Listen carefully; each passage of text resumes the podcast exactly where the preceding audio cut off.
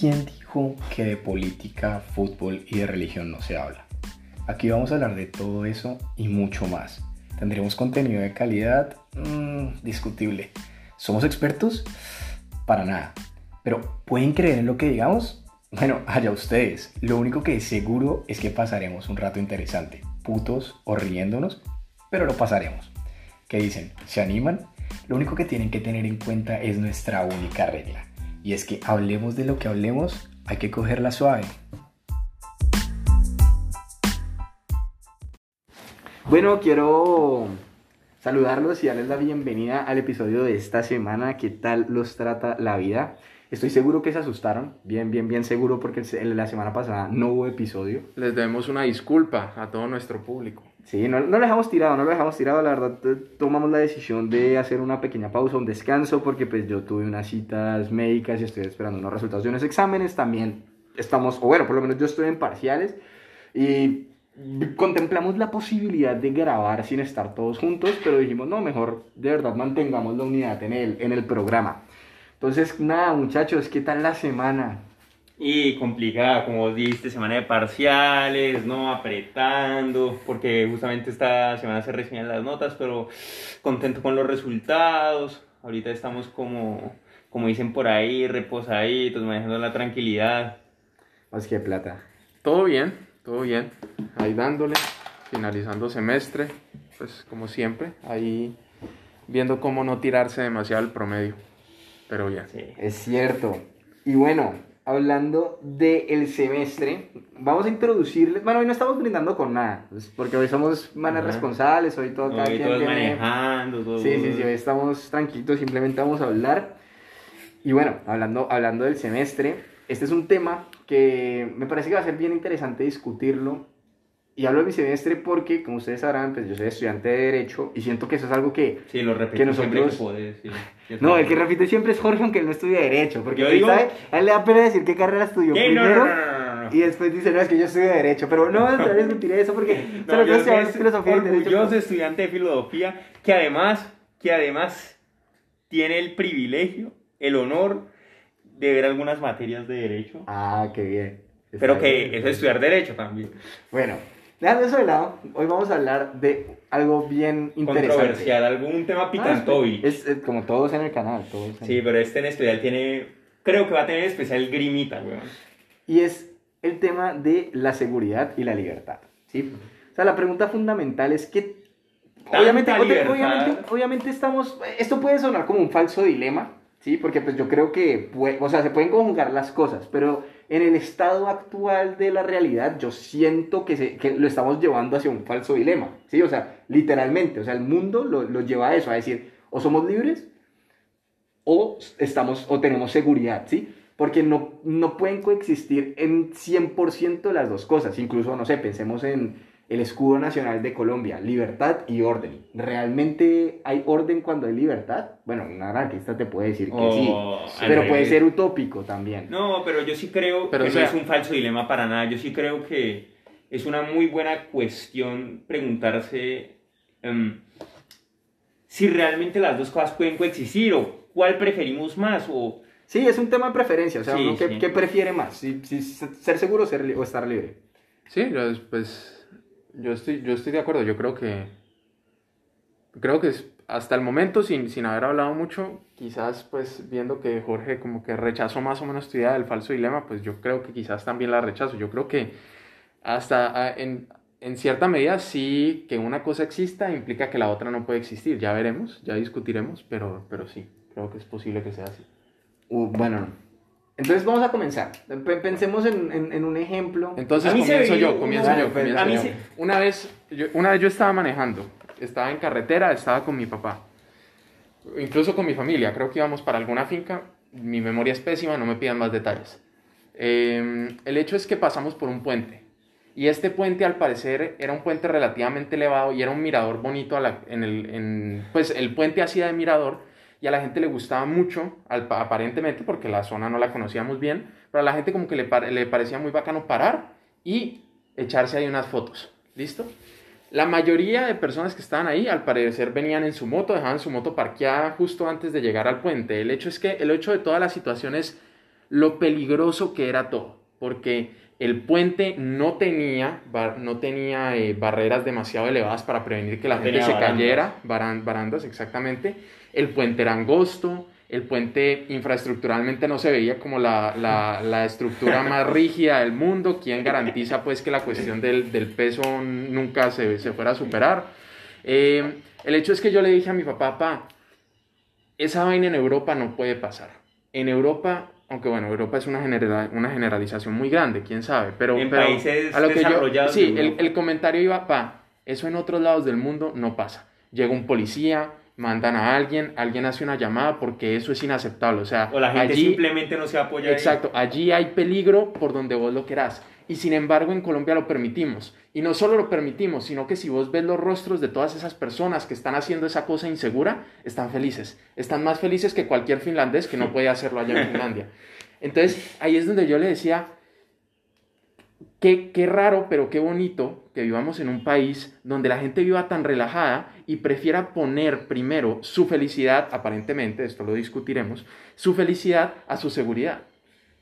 Bueno, eh, también es importante eh, remarcar por qué traemos este tema a la mesa. Es verdad que ya lo tenemos en la lista, pero en la última semana se dio un evento que, no sé, como que alteró nuestras sensibilidades, por lo menos en un grupo que, que en el que estamos Romero y yo y es este tiroteo que hubo en, en Viena, sí, en, en Austria.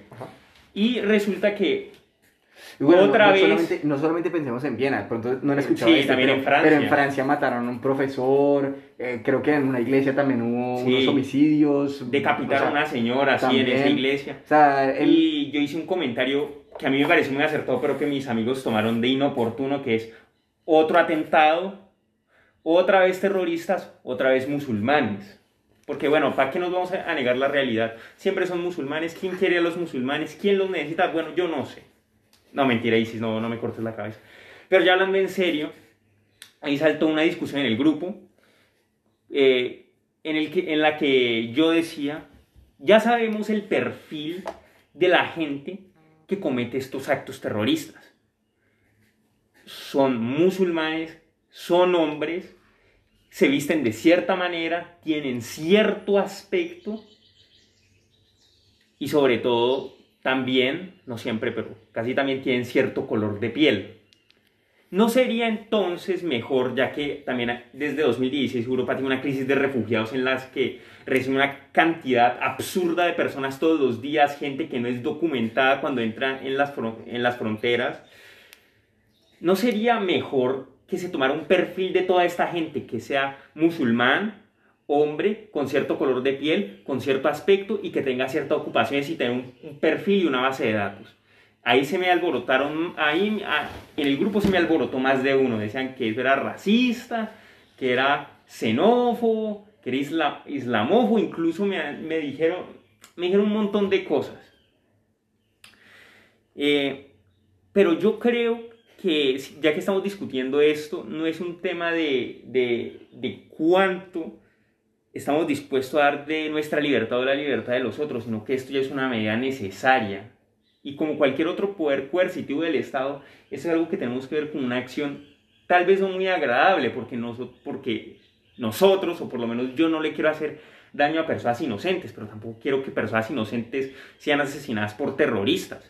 Así que a mí sí me me parecería una opción acertada esto del perfilamiento, de que incluso de que vistan de cierta manera, que lleven cierta insignia la ¿Como los judíos? Sí, como los judíos. Pero sí, pero sí los campos de concentración. Es que, es que uno ya no puede decir nada acá polémico porque lo tachan de antisemita, de fascista y cuando no es así, la historia, la historia nos ha demostrado simplemente tener problemas con pero es que, pero es que huevón. No, pero espérate, espérate, listo. Me parece, me parece, me parece bien, me parece bien. Y esto, y esto lo digo sabiendo que ni Romero ni yo somos personas blancas. Y en caso de que nosotros quisiéramos hacer. ¿Cuál, cuál blanco? que no es blanco? No soy blanco. O sea, no es blanco como Oleg. Ustedes saben quién es Oleg. No es blanco como Oleg porque Oleg es blanco leche. Pero Jorge, Jorge es como, como, amarilloso. Pero, o sea, pero vos, vos, moreno no es. Pero vos y yo sabemos cómo son la gente blanca de verdad. Vos y yo hemos estado en Alemania. Vos y yo hemos visto gente blanca de verdad. Pero sabes, pero sabes qué es lo curioso de tu comentario, Jorge, que es, es interesante que vos propongas una idea como esa cuando digamos que, porque ya sabemos que eso pasa en Alemania, porque la mayoría de las personas que nos escuchan probablemente hayan hecho un intercambio a Alemania, sabemos, que, exterior. sabemos que con todas las etnicidades que son comunes en Europa, con la, con la que es más probable que a uno como latino la, lo relacionen es con la, la etnicidad turquesa. Y luego, ¿qué tan... Turquía es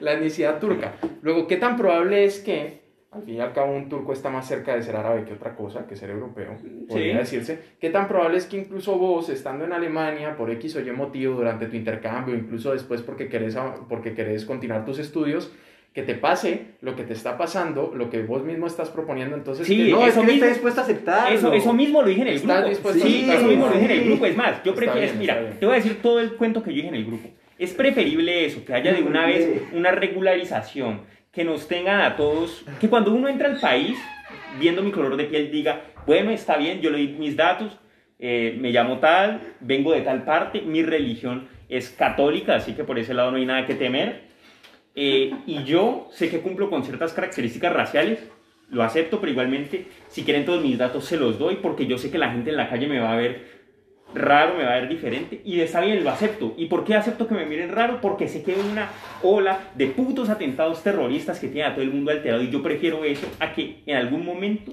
pase esto. Este siguiente escenario, espérate, espérate. Este es el siguiente escenario que yo planteo.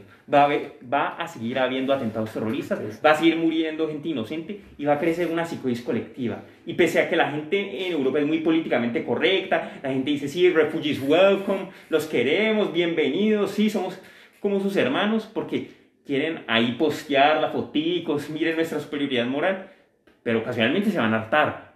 La gente ya no va a ver a los musulmanes como personas, sino como enemigos. Va a llegar un político de extrema derecha así como va a llegar el siguiente Hitler, va a decir propuestas populistas, nada acertadas, pero que a todo el mundo le van a sonar bien, lo van a votar y tendremos suerte si en cinco años no estamos hablando del siguiente holocausto. Van a salir a matar a musulmanes en las calles si no tomamos las precauciones a tiempo, porque la gente ya se está rayando contra esta gente, contra los musulmanes. Pero, pero sí, sí, sí, o sea, a ver. O sea, mejor tomar una, una moderada, una moderada eh, administración, moderado control, es decir, bueno, yo sí cumplo ciertas características. Pero en tu, pero en tu ejemplo, en tu ejemplo, ¿cómo estoy renunciando a mi libertad? O sea, simplemente por responder una encuesta en la que puedo mentir. Es que eso es lo que no me cuadra, porque por ejemplo, tu, tu, ejemplo no me parece. No, también tendrías que, aceptar que legalmente mientras voy a estar en Alemania te hagan cierto seguimiento. Pero es que eso, por ejemplo. Está bien. el que nada debe, nada teme, güey. Claro, claro, claro. Totalmente de acuerdo. Yo creo que más de uno diríamos, bre, está bien, no me importa.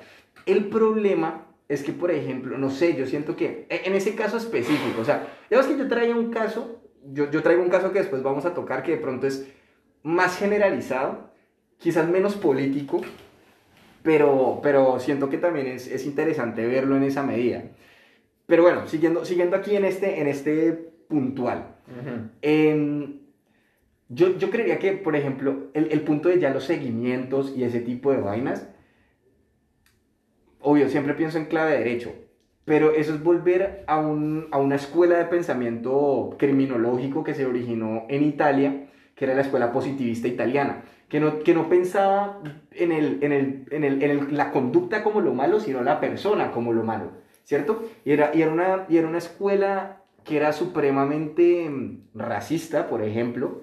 Era como, es que como los negros son más propensos a delinquir, Pero es que una estructura que tiene físicamente esa persona, pues entonces nosotros tenemos que empezar a llenar de más policías los barrios negros y tenemos que, empezar a, seguir a los negros y en esa medida empiezo también a oprimir es que acá el problema no es la raza o la etnia mejor el término etnia no es la etnia, porque también hay musulmanes blancos. El problema es que son musulmanes. Sí, y yo, yo miento en mi o sea, ¿quién, te dice que yo no soy católico o no? A ver, ¿quién sabe si soy católico o no sabe? A ver, es mucho más fácil detectar a un musulmán que detectar a un, a un cristiano. Pero un terrorista, pero un terrorista, mm, si sabe que le están haciendo seguimiento a los musulmanes, pues no Y es verdad, es decir, el sistema no sería infalible, no sería infalible.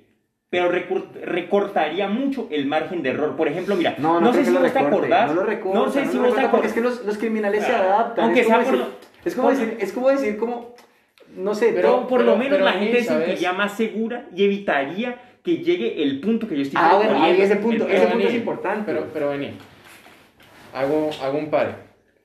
Hago un pare porque ustedes, muy bacán, ustedes hablan desde sus, desde sus perspectivas, desde filosofía, desde derecho, eso está genial. Yo voy a ampliar un poco la, la perspectiva, digamos, un poquito más desde mi área. Voy a chicanear acá. Entonces resulta que hay algo que se llama el Internet de las Cosas, ¿sí? A lo mejor ustedes ya han escuchado, les resumo básicamente, el Internet de las Cosas es esta idea de que podemos empezar a adicionar eh, muchísimos elementos a nuestras redes de comunicación y cada elemento es lo que se llama un nodo. Y cada nodo tiene dos características muy importantes, que es capaz de recibir información y es capaz de emitir información. ¿Eso qué significa? En la medida en la que tengamos cada vez más dispositivos que generen información, estamos hablando de más información que existe en los sistemas y esa información podría tener relación con los usuarios de los diferentes nodos y dispositivos. Sí, es más entonces, de control. Entonces, exacto. Para controlar a esta gente. Entonces, ¿a qué voy con todo que necesita control. ¿A qué, voy, con todo eso? Están desbocados, están descontrolados. Jorge, muy pro es, es, probable que dentro de unos años, y no voy a decir que esto sea dentro de cinco porque probablemente no lo sea, pero con toda seguridad la mayoría de nuestros oyentes y nosotros vamos a estar vivos para ver un mundo en el que ni siquiera le vamos a tener que pedir permiso a las personas para tener información, de, eh, para tener bases de datos gigantescas sobre esas personas. Nosotros vamos a estar vivos en un mundo en el que los simples sistemas que vamos a tener van a tener tantos puntos generadores de información sobre sus usuarios que ni siquiera se va a tener que pedir el consentimiento de los usuarios. La información va a estar allá afuera y vamos a tener todo el control sobre esa información que necesitemos. Entonces, ni siquiera hay que hablar de, ni, ni siquiera hay que hablar de, oye, ¿le pedimos permiso o no le pedimos permiso? Es muy probable que un gobierno con los suficientes fondos pueda taguear a un grupo muy específico de personas y conseguir toda la información que necesita de ese grupo de personas. Entonces, ni siquiera vamos a tener que ni siquiera vamos a necesitar consentimiento. La cuestión es, podemos discutir sobre si eso es bueno, si es lo que queremos, si no es lo que queremos. Una discusión que está muy relacionada con esto es la que es, es una que yo ya he tenido varias veces con diferentes personas y es la que tiene que ver con la privacidad. Incluso no, yo ya les he mencionado esto, yo lo que digo es, la privacidad es un término que hace rato se tuvo que haber reevaluado, esa cosa ya no existe. La, nosotros creemos que tenemos privacidad, ahora tenemos privacidad con respecto a quién.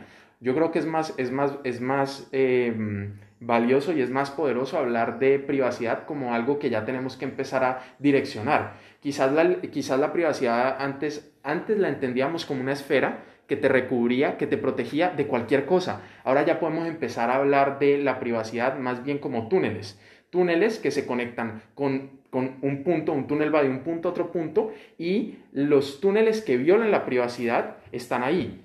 La cosa es qué túneles están abiertos y qué no. Es, decir, lo más probable es que tú, Jorge, sepas muy poco de mí, porque yo soy una persona que casi no postea en redes sociales, soy una persona que casi no utiliza redes sociales. Pero qué tan probable es que un gobierno que quiera saber de mí, si quisiera saber de mí, pueda saber todo lo que... Igual, igual yo creo que eso, eso... Pero entonces lo malo no, sería tanto que, que, que, los gobiernos puedan hacer esto, sino eh, con qué fin lo utilizan.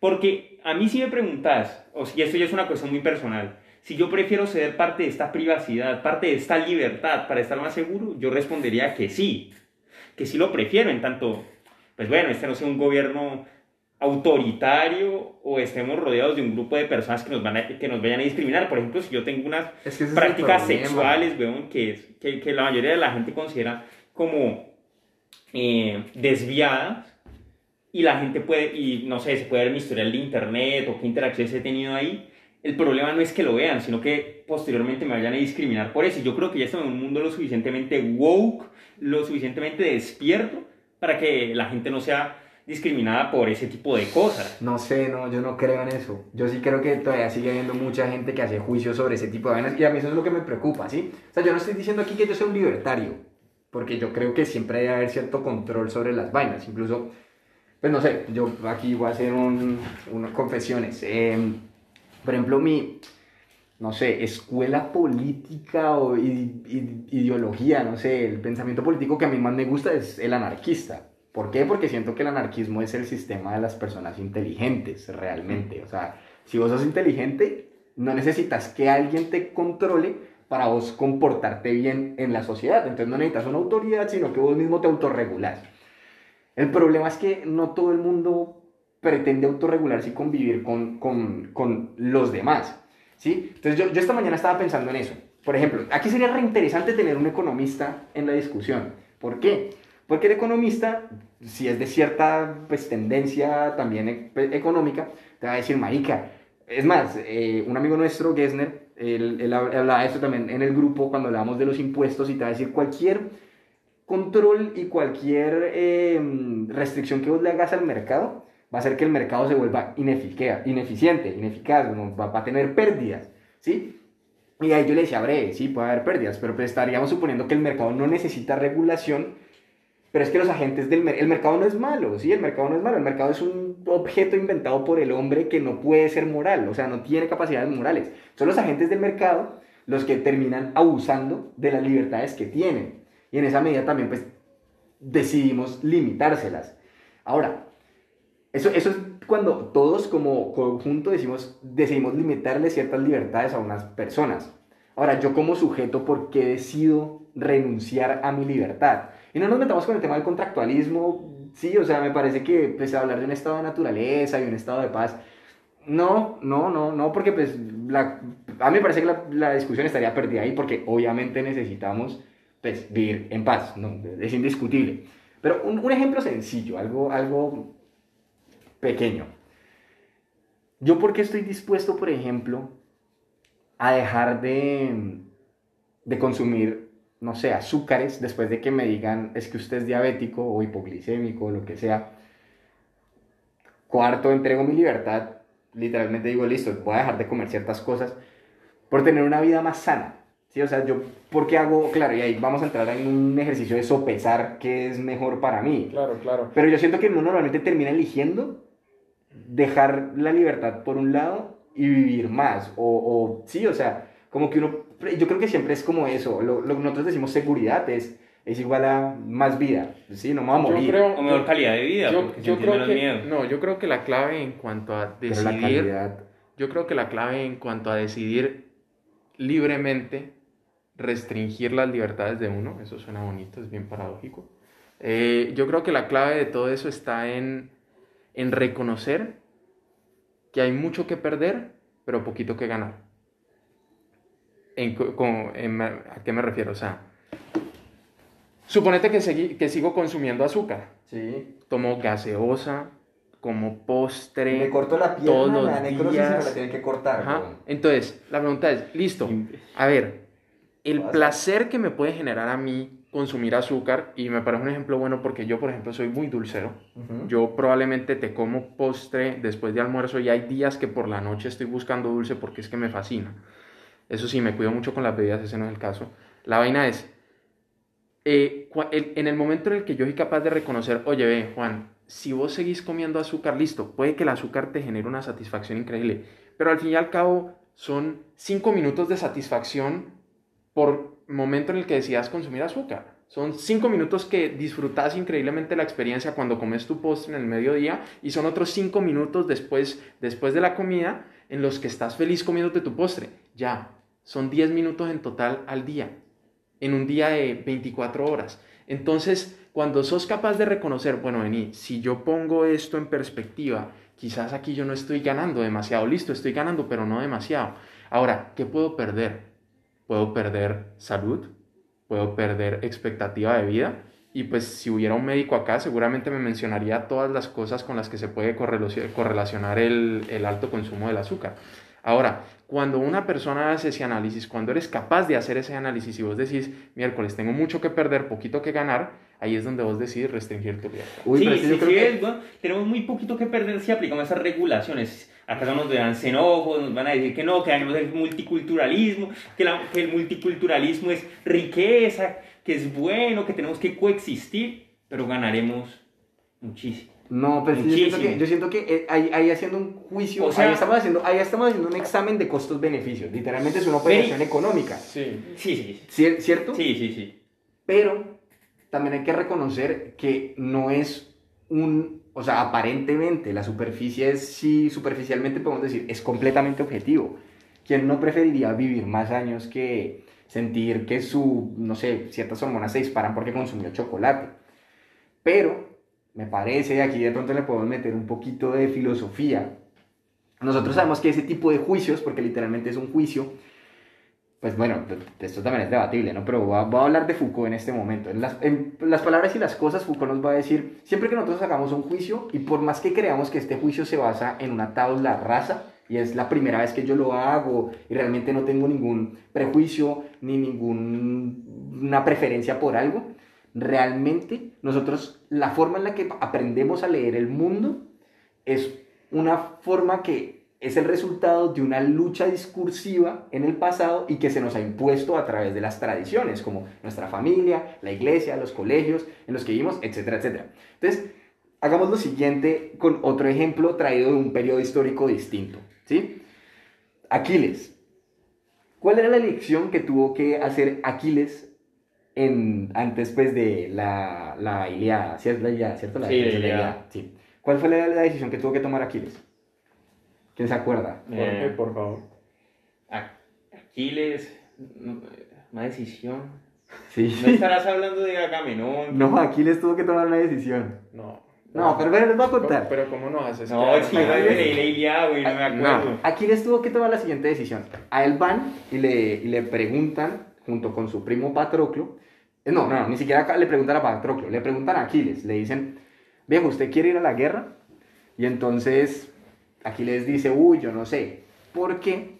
Porque él anteriormente, si no estoy mal, había hablado con su madre que era una ninfa. Sí, era una, era una diosa. No, ninfa, ninfa. Era una diosa, Les juro que era una ninfa. Pero bueno, no importa, no importa. Em, y le habían dicho como, es que usted le van a proponer ir a la guerra. Pues de pronto aquí me estoy equivocando, pero la decisión es la siguiente. Sí, sí. Usted le van a proponer ir a la guerra y si usted eligiera la guerra, usted será recordado por, durante toda la eternidad como un héroe pero su vida acabará rápido. Usted sabe esto. Si usted decide no ir a la guerra, va a vivir una vida larga, feliz, pero nunca nadie sabrá quién fue Aquiles. Entonces, Aquiles dice, viejo, yo tengo aquí dos, una decisión, tengo costos-beneficios. Literalmente me dijeron cómo iba a salir, cuáles iban a ser los resultados de cada una, ni siquiera lo tengo, no es el azar, es, es el destino. ¿Qué decide Aquiles? Aquiles decide ir a la guerra, participar con Odiseo de la hazaña del caballo de Troya, entrar a Troya, dominarla completamente. ¿Y qué pasó? Pues fue el personaje principal de la Ilíada de Homero. Pues, y a, día de hoy sabemos quién es Aquiles. Exacto, a día de hoy sabemos quién es Aquiles. No sabemos quién habrá sido el campesino de la parcela al lado que decidió no ir a Troya, ¿sí? No, no lo sabemos. Pero, pero ese es el punto. ¿Por qué? Porque Aquiles decidió esto, porque Aquiles venía de un legado también de guerreros en el que él entendía también que el honor de ir a la guerra, de ir a la batalla era superior al de vivir una vida X. Y, era eso, era, e, e, es, es, lo que yo creo que de pronto nos está pasando ahora, ahora, ahora. Nuestro sistema de valores ha cambiado, sin decir que esté bien o está mal, simplemente ha habido un cambio. Y esos juicios que nosotros hacemos, en la medida en la que también decidimos decir, es que yo prefiero, prefiero dejar de ser tan libre, prefiero, por ejemplo, no sé, vivir en una comunidad cerrada con hombres armados alrededor mío, en los que yo confío, o sea, es que simplemente confío porque yo les pago un dinero, a que esto esté abierto y cualquier persona pueda entrar.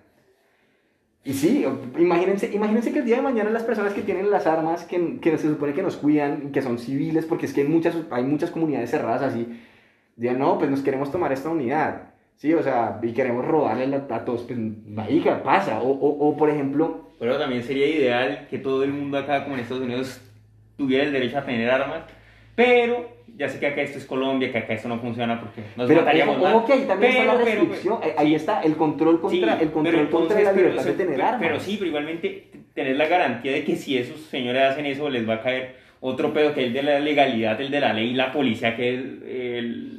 Claro, por la herramienta coercitiva del Estado. Sí, sí, sí, sí, hay control, pero de todas formas... Es que mira, mira. Nosotros al final somos los que estamos decidiendo dejarlos. Somos los que decimos consumir azúcar porque aparentemente para nosotros es mejor tener una salud. Pues yo creo que si yo lo digo en este momento me van a decir que estoy loco. Pero probablemente una persona en... en se me olvidó el nombre donde tiraban a los niños que... Esparta. Eso, en Esparta. Eh, un espartano te iba a decir, Maica, qué salud, vamos a la guerra que pasó, es que vinimos al mundo. ¿Sí? Ajá, disfrutado y que igual mañana te va a morir. O por ejemplo, o por ejemplo la decisión de no tener hijos. Por ejemplo, a mí, aquí, cortico, que si en unos años me escuchan, ¿Qué tal? Nadie sabe, qué tal que si tenga hijos, qué tal que no. Pero aquí, hoy, hoy, 6 de, hoy es 6 de noviembre, que, sí, 6 de noviembre del 2020, yo les digo, yo no quiero tener hijos. ¿Por qué? Porque me parece que es una forma en la que vos literalmente renuncias a muchas libertades en la vida y te condicionas hasta cierto punto, no, toda la vida, cuando tienes una familia realmente te restringes en muchas cosas toda la vida. Pero, pero ahí que es mejor, ¿sí? O sea, en ese punto, ¿qué, qué es...? Envejecer solo, morir solo. Pero ¿por qué vas a estar solo? No, pues, ser una pareja. No, pues por eso te digo, costo-beneficio. ahí, es donde yo digo, yo creo que es el sistema de valores. No, el que, el que al final te... Antes de pues que Plata, yo sí te quería decir algo, Romy, que tiene que ver con este sistema costo-beneficio. Es que no sé si vos te acordás que eh, cuando nosotros hablamos de la justicia, de aquí con Mateus, con el tema de las funas, vos decías bueno, está bien este sistema de las funas ha probado ser efectivo el 99% de los costos, pero con ese 1% que falte ya es un sistema injusto. Yo me vi un documental, o bueno, no me acuerdo si fue un documental o algo así, pero decían con estas palabras, o sea, más o menos parecidas, eh, para que se hagan una idea, gente, era un documental acerca de los bombardeos que se llevaron a cabo durante la administración Bush y la administración eh, Obama en Afganistán, que vos sabes que incluso Wikileaks mostró varios videos en que mataban a gente inocente porque había probabilidad de que hubiera un terrorista ahí. Pues bueno, lo que decía en este documental, más o menos los oficiales gringos, era algo como, con, con tal de que nosotros matemos a 100 personas y a 100 personas, 99 sean terroristas y solo uno sea un civil inocente, habrá valido la pena. Si a mí me vendes eso, pues yo te digo, bueno, un margen de error del 1%, está bien te lo podría llegar a comprar.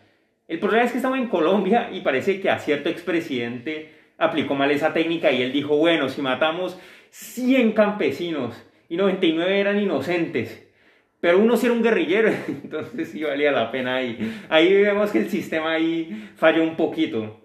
A lo que quiero llegar es, si tú me vendes un sistema que sea más o menos efectivo, que tenga un mínimo margen de error, yo lo compro. Y yo creo que ese sistema que yo estoy proponiendo para la regulación de los, de, los musulmanes tiene un margen de error muy, poqui, eh, muy, bajo, y eh, regula muy bien a esta gente sin, sin quitarle todas sus libertades, sin hacer otra segregación.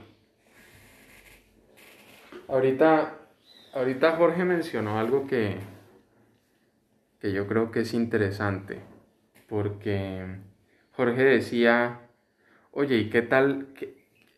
No, no hace sentido restringir la libertad de un grupo. Ok, entiendo que, eh, entendiendo que la cosa no debería ser así, entendiendo que sería maravilloso un mundo donde no tengamos que hacerle seguimiento a ningún grupo solo por su... Por inclinación religiosa. Inclinación religiosa, etnicidad, lo que sea.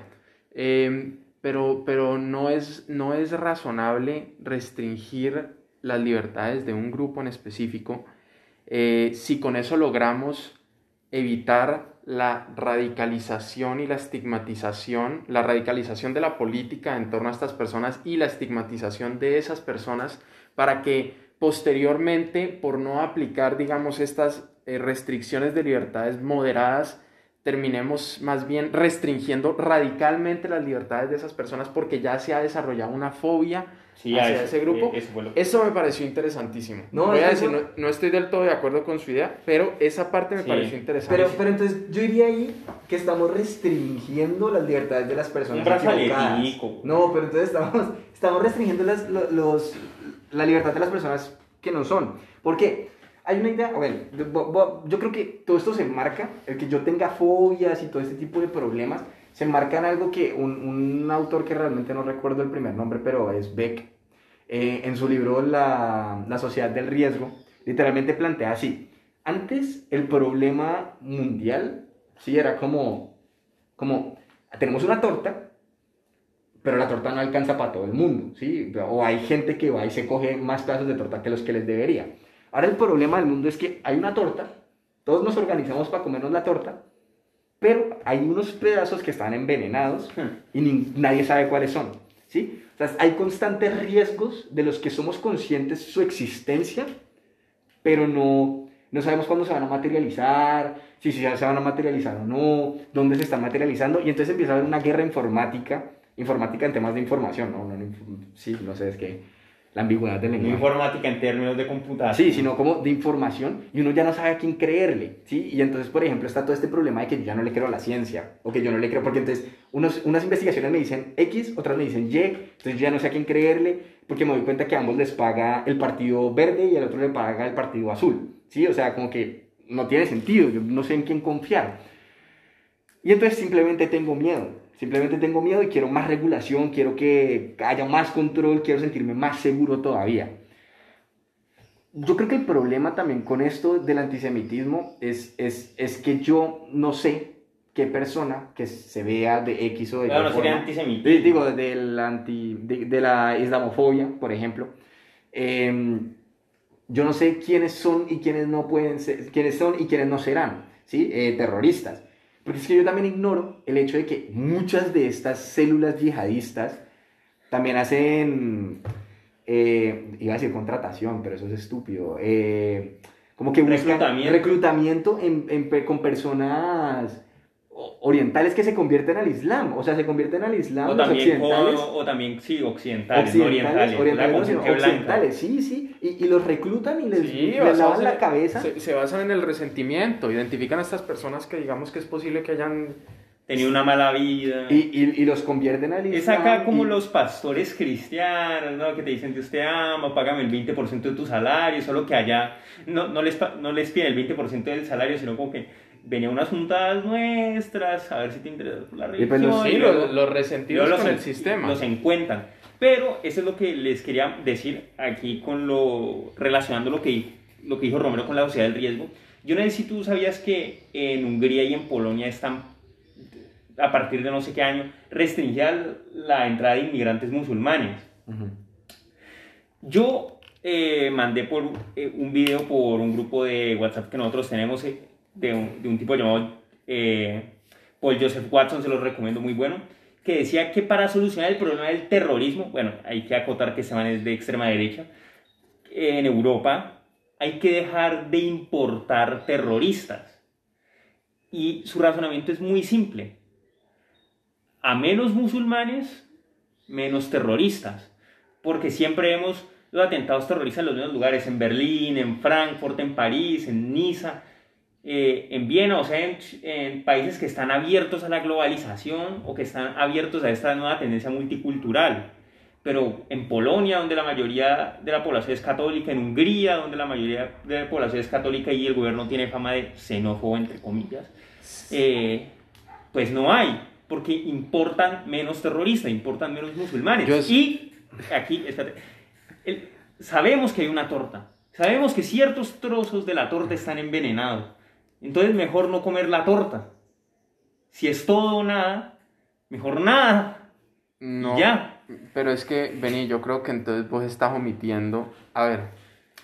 Yo siento que los terroristas van a seguir entrando así le prohibas la entrada a los legales. Es como prohibir la droga para que la gente no la consuma. ¡Uh, marica, genio, weón! Además, pues. No, porque. No, no, no, no. no, espérate, espérate. Falsa analogía, falsa analogía. Trata de decir algo y vos no dejas. No, pero es que falsa analogía, falacia, pues puta. Además de que eso probablemente sea cierto, porque quien quiere hacer daño encuentra formas de hacer daño.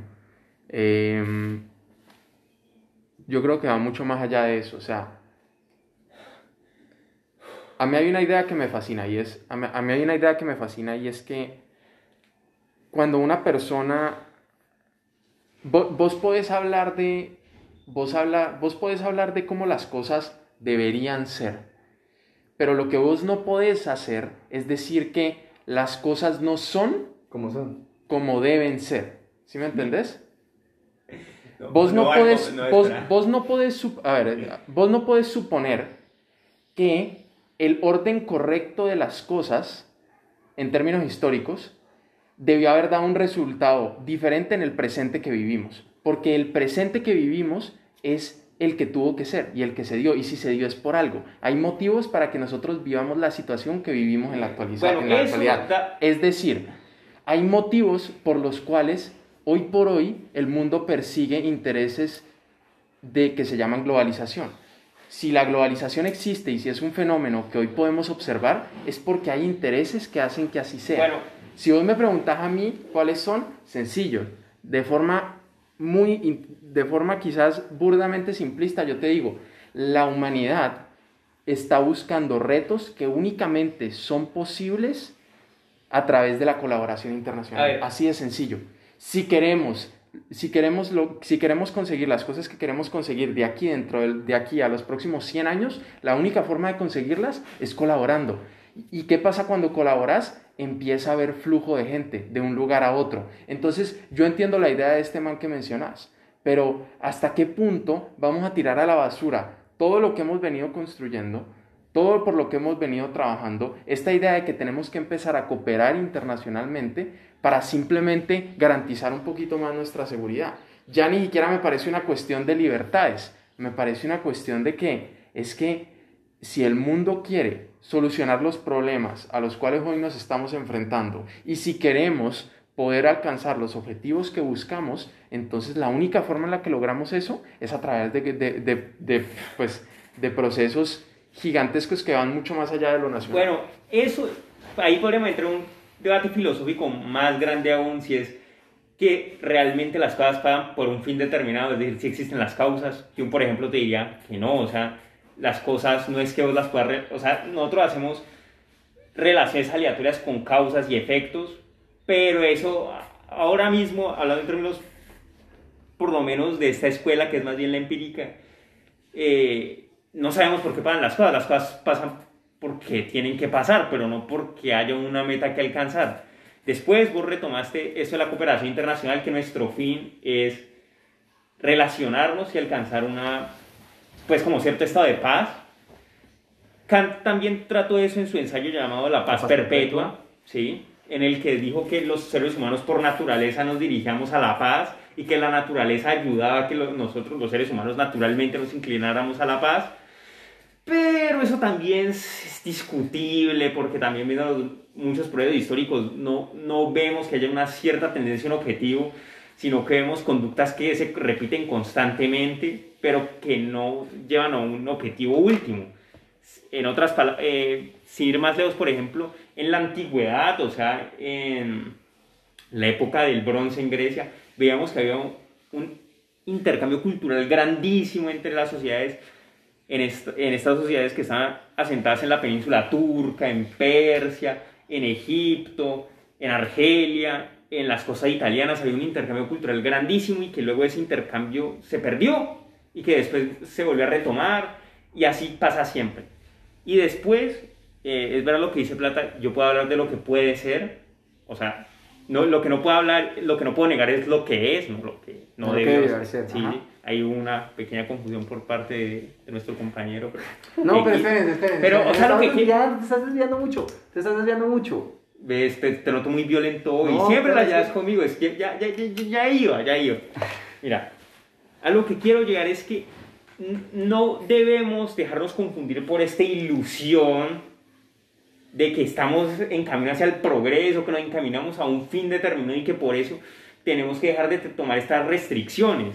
Siempre, independientemente de lo que nos haga pensar, nuestro periodo actual debería haber restricciones y ciertas regulaciones. Y no nos deberíamos dejar engañar por esto, por esta idea de que debemos alcanzar un, de que estamos destinados a alcanzar un fin último, porque no es así. Pero, pero venga, venga, es que siento que nos, nos, hemos pasado mucho, nos quedan 18 minutos, me gustaría que centráramos un poco en el siguiente punto el resto de intervenciones. Nos hemos basado mucho en por qué restringiríamos a otro grupo que no somos nosotros. Porque si bien nosotros compartimos cierta, o sea, no somos europeos, pues al final, al final, si no somos musulmanes, pues tampoco nos afectaría mucho la medida que estamos proponiendo, que estamos explorando, ¿cierto? El ejemplo. O sea, nos estamos basando, la discusión se basa en por qué oprimiríamos o por qué le quitaríamos libertades a un grupo determinado que nos, que nos hace sentir inseguros. Ahora, ¿yo por qué dejaría de lado mi libertad personal para sentirme yo mismo seguro? Y, y, digamos, y, no, y no, no, no, me lleves a Europa, ¿sí? O sea, aquí, porque, porque quiero más cámaras en mi ciudad, porque quiero que haya un geolocalizador en mi carro constantemente donde me pueda, sí que eso suena súper paranoico, pero donde me puede, donde pueda haber seguimiento. Porque querría que me implanten un chip que puede estar leyendo constantemente mi, mis, mis, mis toda la información bio, no sé, biométrica de mi cuerpo que así puedo saber si de pronto me va a dar cáncer, bueno, porque sí, sí me va a dar COVID, todo esto seguridad, pero al mismo tiempo están drenando muchísima información que yo ya di permiso para que accedieran a la misma, ¿sí? Porque es que lo que está diciendo Plata es, lentamente estamos llegando a un punto en el que la privacidad está acabándose, ¿sí? Porque, o sea, si ustedes no lo saben, cada vez que ustedes firman, por ejemplo, un contrato de yo doy permiso a que X eh, aplicación tenga acceso a mis documentos, le estás dando acceso a todos tus documentos. Y ya lo firmaste una vez, ya aceptaste. O sea, ya lo hiciste, ya, ya no te tienen que pedir eh, pues, permiso cada vez, porque es que uno nunca lee completamente los, los, los contratos que traen estas aplicaciones, uno nunca lo lee y siempre hay cláusulas que dicen, con este, esta única vez firmada ya usted nos da acceso constante, ¿sí? Son, porque son contratos adhesivos. Evidentemente siempre te van a tener que preguntar para la primera vez, pero ahí para allá no. Entonces, ¿yo por qué estoy dispuesto a sacrificar ese tipo de vainas, por ejemplo, con con, con, con los, con, con, la tecnología sobre todo. Porque era algo que hablábamos la otra vez con Plata. Eh, para el cambio climático y este tipo de vainas, Plata me decía, es que el problema es que no tenemos tantos sensores eh, en el mundo también que a tiempo real nos estén diciendo es que el, principal problema está aquí y lo podemos solucionar así, aquí, porque pues hay, hay muchas vainas que son muy etéreas, puede que un ambientalista ahorita salga y diga que estamos equivocados, pero, pero nos sirve para el ejemplo, ¿sí? supongamos que es así, Supongamos que el problema es que no hay suficientes datos, que es muchas veces lo que pasa, los datos no son representativos. El que yo entregue la posibilidad de que se accedan a tantos datos que van a ser personales, pues va a hacer que cada vez más haya un control constante sobre cada sujeto. Ya es confiar que, que la persona que tiene acceso a esos datos pues no los va a utilizar para su provecho propio y que van a ser para el fin que se han utilizado. Pero el riesgo sigue existiendo, que fue lo que pasó con Cambridge Analytics. ¿sí? ¿Qué fue lo que pasó con Facebook?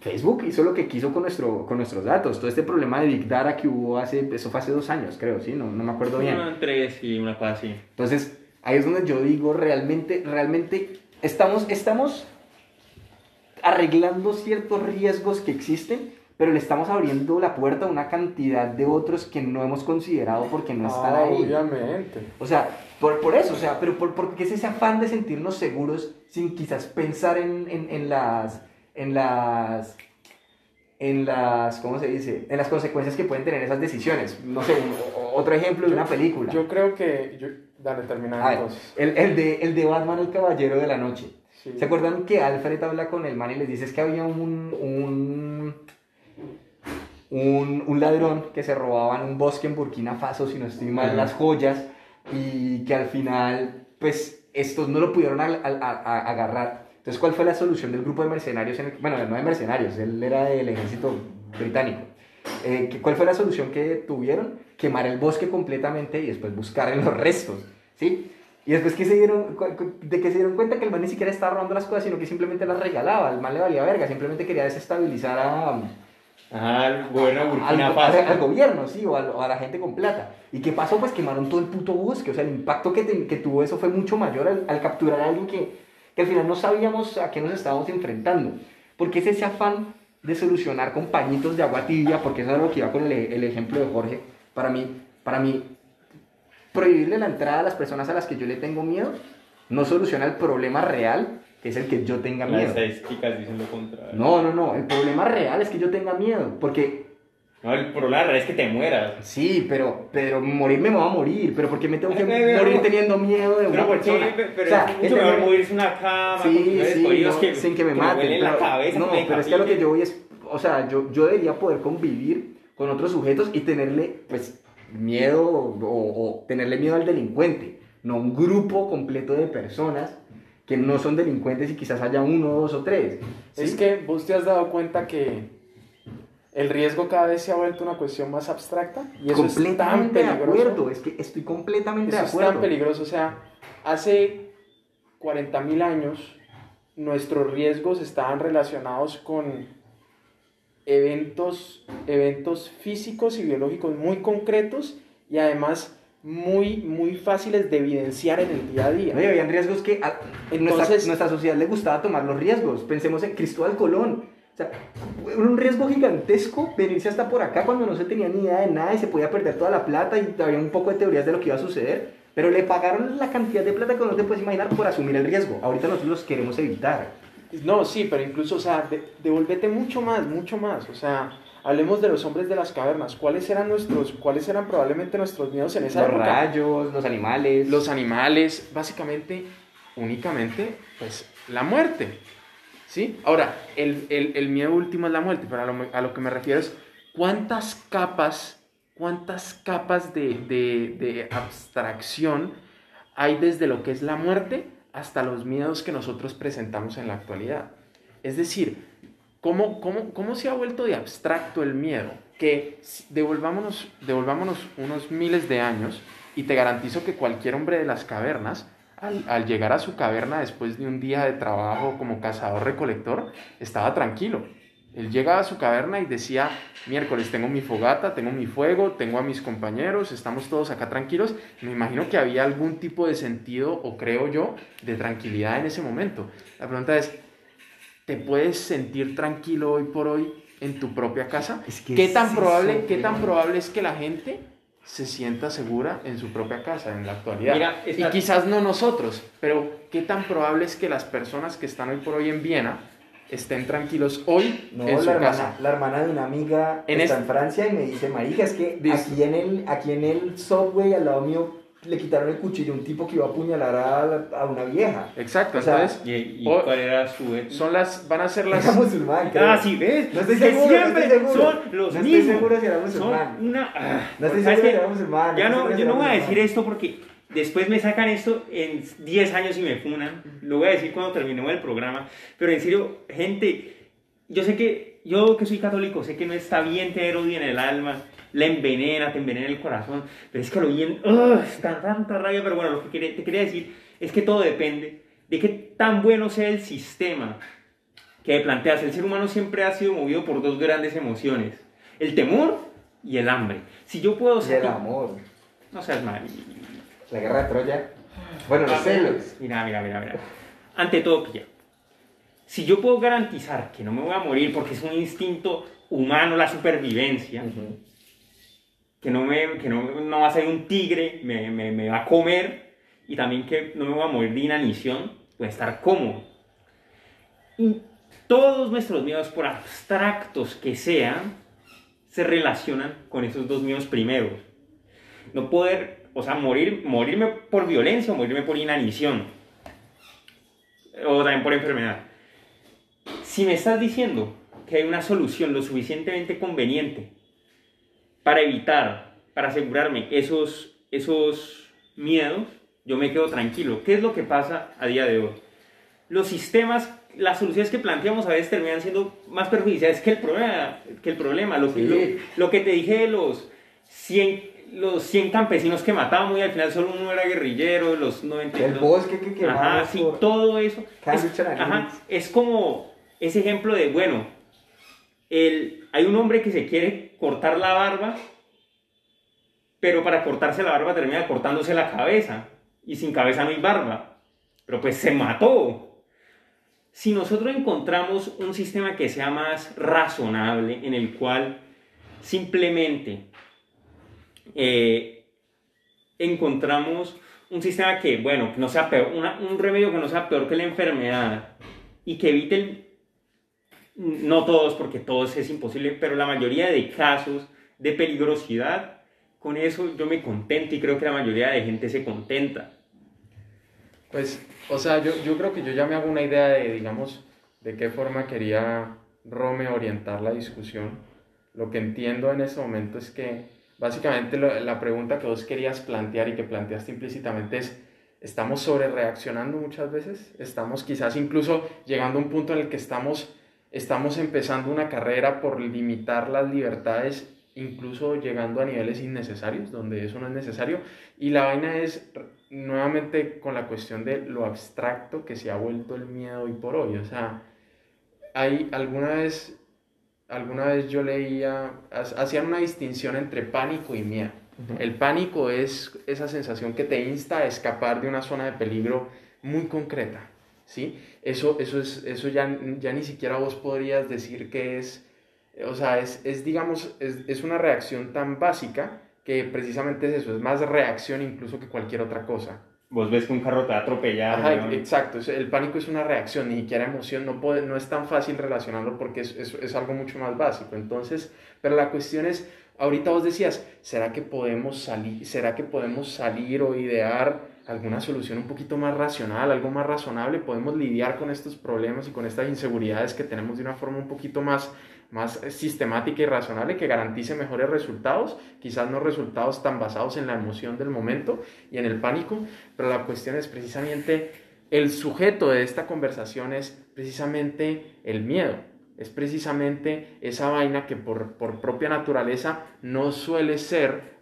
no, no, suele ser racional. O sea, creo que, creo que ningún animal que se ponga, que se siente en una roca a decidir si debería correr o no correr por ese, por ese movimiento en el arbusto que acaba de ver, que podría o no ser una amenaza en potencia, eh, pues creo que lo más probable es que aquel que se sentó a reflexionar sobre eso, pues probablemente nunca, nunca pasó sus genes a la siguiente generación, ¿cierto? Murió. Entonces, el miedo está ahí como mecanismo precisamente para no responder a ningún estímulo racional. responde simplemente a, al estímulo sensorial, por más abstracto que sea, y reacciona de la forma más exagerada posible con tal de, con tal de no poner en riesgo a la persona. Bueno, esa la vamos a tener como primera conclusión. ¿Va, George? Mm.